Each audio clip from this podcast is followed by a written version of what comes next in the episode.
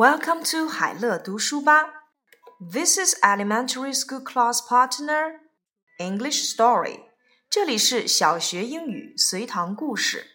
Story 10 The Panda in China. A panda looks like a little bear. It has black and white fur. It lives only in China. So it is called the national treasure of China and protected by the law.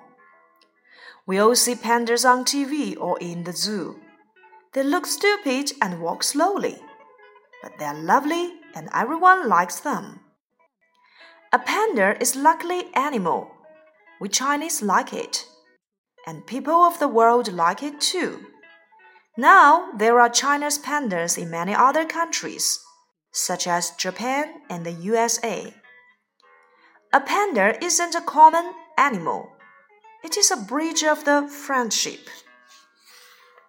中国熊猫，熊猫看起来好像一只小熊，它的皮毛黑白相间。它只居住在中国，因此它是中国的国宝，受到法律的保护。我们在电视上或者是在动物园里能够看到熊猫，它们看起来显得很笨的样子，走起路来很缓慢，但很可爱。大家都喜欢它们。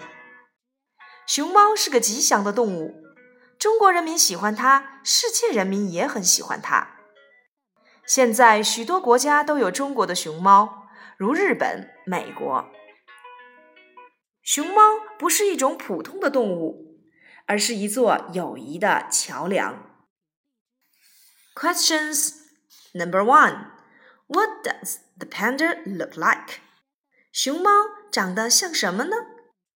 Number two, Where does the panda live? 熊猫居住在哪个地方呢？Number three, Where do you see the panda? 请问你在哪里见过熊猫呢？Number four, Do you like the panda very much? 你是否非常喜欢熊猫呢？The panda in China. A panda looks like a little bear. It has black and white fur. It lives only in China. So it is called the national treasure of China and protected by the law. We all see pandas on TV or in the zoo.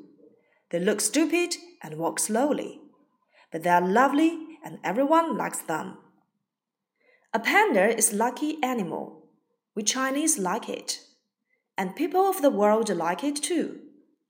Now there are China's pandas in many other countries, such as Japan and the USA.